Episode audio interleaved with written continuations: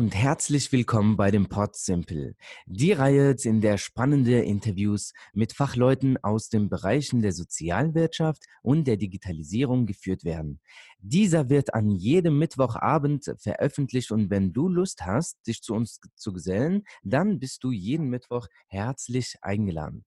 So, Kommen wir jetzt zu unserem heutigen Gast. Dominik Feiden ist Gründer von Organifarms mit dem Slogan, den habe ich sehr gemocht übrigens, Automatically Good. Und ich bin jetzt gespannt, dass du, Dominik, uns äh, erzählst, was ihr alle so macht. Und vor allem würde ich jetzt einfach starten, dass du dich selbst vorstellst. Was machst du aktuell? Ähm, was ist deine Geschichte? Wie kamt ihr zu Organic Farms? Mhm. Hi, also ich bin Dominik, ich bin Gründer von Organic Farms, wie ihr gerade schon vorgestellt habt. Ich komme aus Konstanz vom Bodensee und ich studiere gerade an der Zeppelin-Universität Soziologie, Politik und Ökonomie. Ich habe mhm. letztes Jahr Organic Farms gegründet und leite seitdem. Unser Team besteht aus verschiedenen Leuten, aus ähm, Doktoranden und Masterstudenten überwiegend, die ähm, mit mir dieselbe Vision teilen, und zwar ähm, eine Welt, die Landwirtschaft nachhaltig und zirkulär mit Lebensmitteln versorgt. Mhm.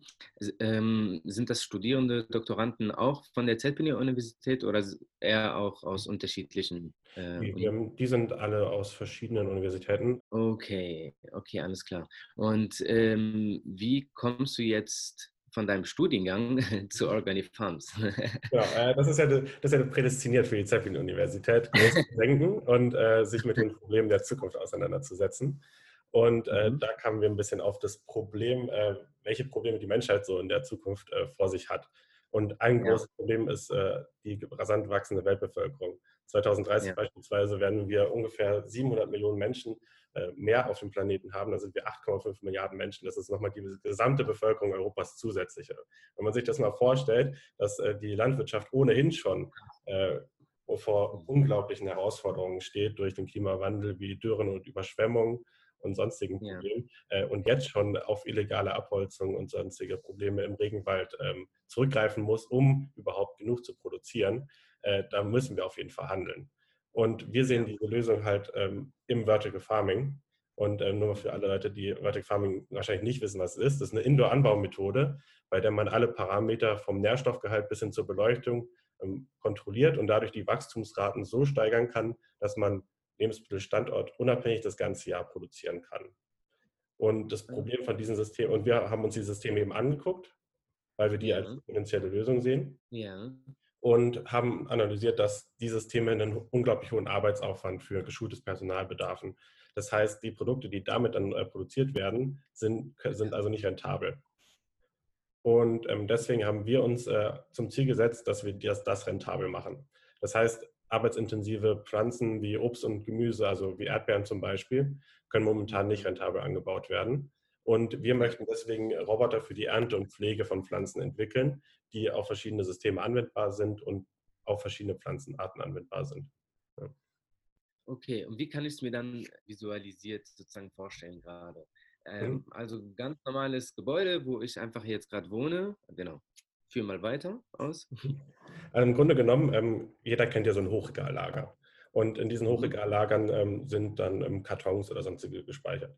Aber wenn wir uns das mal vorstellen, dann ist auf der unteren Ebene sind dann wachsende Pflanzen und alles sind äh, durch ähm, LEDs künstlich beleuchtet. Das heißt, man kann das optimieren, dass die Pflanzen in recht kurzer Geschwindigkeit oder in recht kurzen Wachstumsphasen wachsen. In, und da der Knackpunkt dabei ist, man kann sie optimal mit den Nährstoffen versorgen und es ist in, in einem abgeschlossenen Raum. Das heißt, man braucht keine Düngemittel und keine Pestizide, und sondern dann kann sie perfekt mit ihren Nährstoffen, die sie brauchen, versorgen. Das hat auch noch große Vorteile für die äh, Grundwasser, für den Grundwasserschutz und sonstige Sachen. Okay. Weiß nicht, weiß nicht, das, das, reicht dir das aus vom, vom Verständnis her?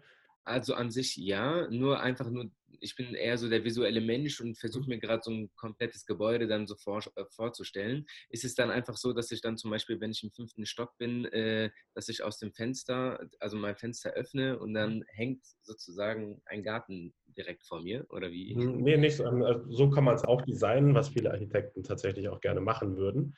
Ähm, allerdings ist das nicht rentabel, weil das dann solche kleinen äh, Räume sind, in denen man einfach nicht rentabel arbeiten kann momentan. Okay. Ähm, wenn man sich so vorstellt, ist es wie, wie ein normales Hochregallager irgendwo in einem Industriegebiet, aber im urbanen Raum ähm, oder in Kellerräumen zum Beispiel. Ja, verstehe.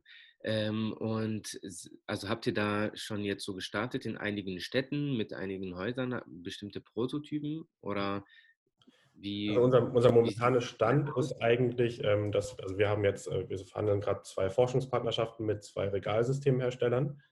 Wir haben ähm, eine eigene Vertical Farm aufgebaut in Konstanz, in der wir momentan forschen und äh, ja. auch Daten sammeln. Und unsere nächsten Steps ist halt, dass wir mit unseren Forschungspartnern dann noch genauer unsere Designs testen können und auch noch mhm. weiterentwickeln können. Stark, stark, okay. Und ähm, also gibt, also was ist euer, was ist an eurer, an eurem Projekt jetzt äh, innovativ? Gibt es das schon? Ähm, gibt es schon Forschungsthemen? Und genau, wie seid ihr da eigentlich herangegangen jetzt hm. in der Forschung? Also es gibt verschiedene, es gab jetzt seit fünf beziehungsweise seit zehn Jahren gibt es an verschiedenen Universitäten ähm, so Ernteroboter. Das heißt, die Technik ist durchaus ähm, einsatzbereit und auch durchaus ähm, schon te teilweise recht weit erforscht. Allerdings sind dabei immer die Forschungsgelder gestrichen worden, sodass es nicht weiter verfolgt wurde, weil äh, die es ah. momentan äh, für viele in der normalen Landwirtschaft einfach nicht lohnt. Ähm, ja. Das heißt, ähm, die Technik ist durchaus ähm, ausgereift, aber sie hatten immer noch große Probleme mit der KI, also mit der, ähm, mit der Bilderkennung und, und der Automatisierungstechnik, weil die einfach unglaublich hohe Preise hat. Das wollen wir uns jetzt mhm. zunutze machen, weil ein Jahr in der KI ist, äh, in der KI-Forschung ist ein ziemlich großer Unterschied. Ähm, und äh, in den mhm. letzten drei Jahren, äh, seitdem der letzte richtige Forschungsapparat zu Ende gegangen ist, Beitrag zu Ende gegangen ist, ähm, sind da durchaus nochmal Fortschritte erzielt worden und wir haben auch schon gute Ergebnisse, was das angeht. Des Weiteren sind dann auch noch sinkende Preise für die Automatisierungstechnik äh, zu verzeichnen, was wir uns beides zunutze machen wollen. Ja, okay, bestimmt. So, ähm, also da, jetzt stelle ich mir so die Frage vor, also ihr tut ja sogar etwas Gutes, sowohl einfach für die Gesellschaft als auch für die Pflanzen selbst. Ähm, und jetzt stelle ich mir einfach mal die Frage, oder halt, worum es ja in unserem Podcast ja eigentlich auch geht, ähm, ist es möglich, einen ökologischen und gesellschaftlichen Impact, Mehrwert zu generieren und gleichzeitig auch ein wirtschaftliches Unternehmen zu führen? Und wenn ja, wie? Mhm. Also ökologischen und gesellschaftlichen Wandel wirst du in einem kapitalistischen System langfristig nur durch nachhaltige Geschäftsmodelle entwickeln. Also müssen wir einen Weg finden, wie wir das, wie wir das äh, tatsächlich auf den Weg bekommen. Und für mich ist es besonders wichtig, dass es dann eben nicht eben nur heißt, okay, ich schaue mir ein altes Geschäftsmodell an und ähm, mache das ein bisschen anders, sodass es dann nachhaltig ist oder ähm, äh, macht CO2-Ausgleichszahlungen oder verordnet dem jetzt ein Nachhaltigkeitsprogramm, weil das meiner Meinung nach in den seltensten Fällen reicht sondern ja, dass man gerade eben innovative Geschäftsmodelle nimmt und die mit innovativer Technik kombiniert, um gerade mhm. eben dann auch tatsächlich neue Geschäftsfelder zu erschließen und auch einen gesellschaftlichen Wandel hervorzubringen. Und da muss man sich natürlich immer die Frage stellen, ist es gerade das richtige Timing für diese Innovation? Wie bei, wie bei jeder Innovation muss man sich das natürlich stellen. Und man muss seine Kunden anschauen, äh, was brauchen die eigentlich und können wir das liefern? Und gerade, so, gerade das ist häufig der Knackpunkt bei innovativen Technologien, dass es meistens entweder keine Kunden gibt, beziehungsweise ähm, wie man die anspricht, weil sie meistens gar nicht wissen, dass, dass sie das brauchen. Und da ja, muss man wirklich, äh, muss man wirklich ähm, um die Ecke denken und quasi das Henne-Ei-Problem lösen. Und was ist, also was ist dann da eure Herangehensweise eben dabei gewesen jetzt, eben weil mhm. ihr euren Zielkunden ja nicht so ganz klar in der Hand, also handgreifbar hattet? Ähm, Im Grunde genommen ist es äh, für uns äh, ähm, möglich gewesen, ähm, Partnerschaften mit bestehenden Vertical Farming Herstellern ähm, einzugehen und nicht direkt mit Vertical Farmern, weil Vertical Farmer sich momentan auf, äh, auf Leafy Greens und äh, Salate konzentrieren, weil die momentan die einzig rentablen sind, äh, ohne Automatisierungstechnik oder einfach zu automatisieren sind. Das heißt, wir konnten das Problem lösen, indem wir ähm, die Kunden in dem Sinne umgangen sind und äh, dadurch halt äh, den Kunden im Endeffekt ein komplettes Produkt anbieten können. Ja, okay. Okay, und gibt es da schon so die erste Resonanz? Es gibt, äh, also von, äh, von unseren ähm, Kooperationspartnern haben wir durchaus erste, ähm, von ersten potenziellen Kunden gehört. Das heißt, es gibt ah, durchaus eine Resonanz. Ja. Okay, das heißt, das geht nämlich auch jetzt in meine, zu, in meine nächste Frage hinein. Ähm, und zwar, wo steht ihr jetzt aktuell und wie sehen auch eure nächsten Steps aus? Mhm. Äh, wie bereits schon gesagt, verhandeln wir gerade mit zwei Forschungspartnern ähm, und auch Vertical Farming ähm, Herstellern daran, ähm, unsere Systeme noch zu verbessern und Daten zu sammeln für die KI und äh, um unsere Designs zu testen und weiterzuentwickeln. Das heißt, wir werden ja nicht ähm, nur ähm, Automatisierung für die Ernte entwickeln, sondern auch noch äh, für die Pflege der Pflanzen. Das heißt, ähm, Triebe schneiden und bestäuben. Und äh, unser momentaner Stand ist, dass wir die verschiedenen Greifer entwickeln und die, unsere Designs testen. Und unseren Prototypen werden wir Ende 2020 oder Anfang 2021 vorstellen und mit unseren Partnern dann auch äh, weiterentwickeln beziehungsweise und im Laufe nächsten Jahres dann auch vertreiben. Sehr schön. Und wie stellst du dir eigentlich so 2050, wie stellst du dir so eine Stadt eigentlich vor? Jetzt natürlich mit Organifarms aus. Mhm. Ähm, das ist ganz lustig, weil wir hatten mal einen, ähm, einen Hackathon, äh, wo wir uns genau diese Frage gestellt haben. Und da habe ich auch zwei meiner äh, Gründungspartner kennengelernt. Ähm, wir haben uns das ein bisschen so vorgestellt. es gibt ungefähr hohe Hochhäuser, weil urban, nee, urbanes Leben ist natürlich weiter ein Trend. Und ja. gerade, und hier geht es halt gerade darum, dass man gerade die Nachhaltigkeitsaspekte vereint. Das heißt, Energieversorgung in der Stadt und auch Lebensmittelversorgung in der Stadt. Das heißt, mhm. in den Kellern dieser Hochhäuser werden Lebensmittel produziert und äh, beziehungsweise und dann aus verschiedenen mhm. Ländern tauschen die Hochhäuser diese Lebensmittel aus. Wie ist der Kanal? Der Kanal, der kann sowohl unterirdisch sein als auch äh, durch einen Aufzug, der, ähm, der ohnehin bestehen muss in dem Haus. Das heißt, die Lebensmittel werden okay. im Keller produziert und werden auch über den Keller dann verteilt im Haus. Okay, verstehe. Okay, verstehe. Cool. ja, bin gespannt, wie es dann 2050 sein wird.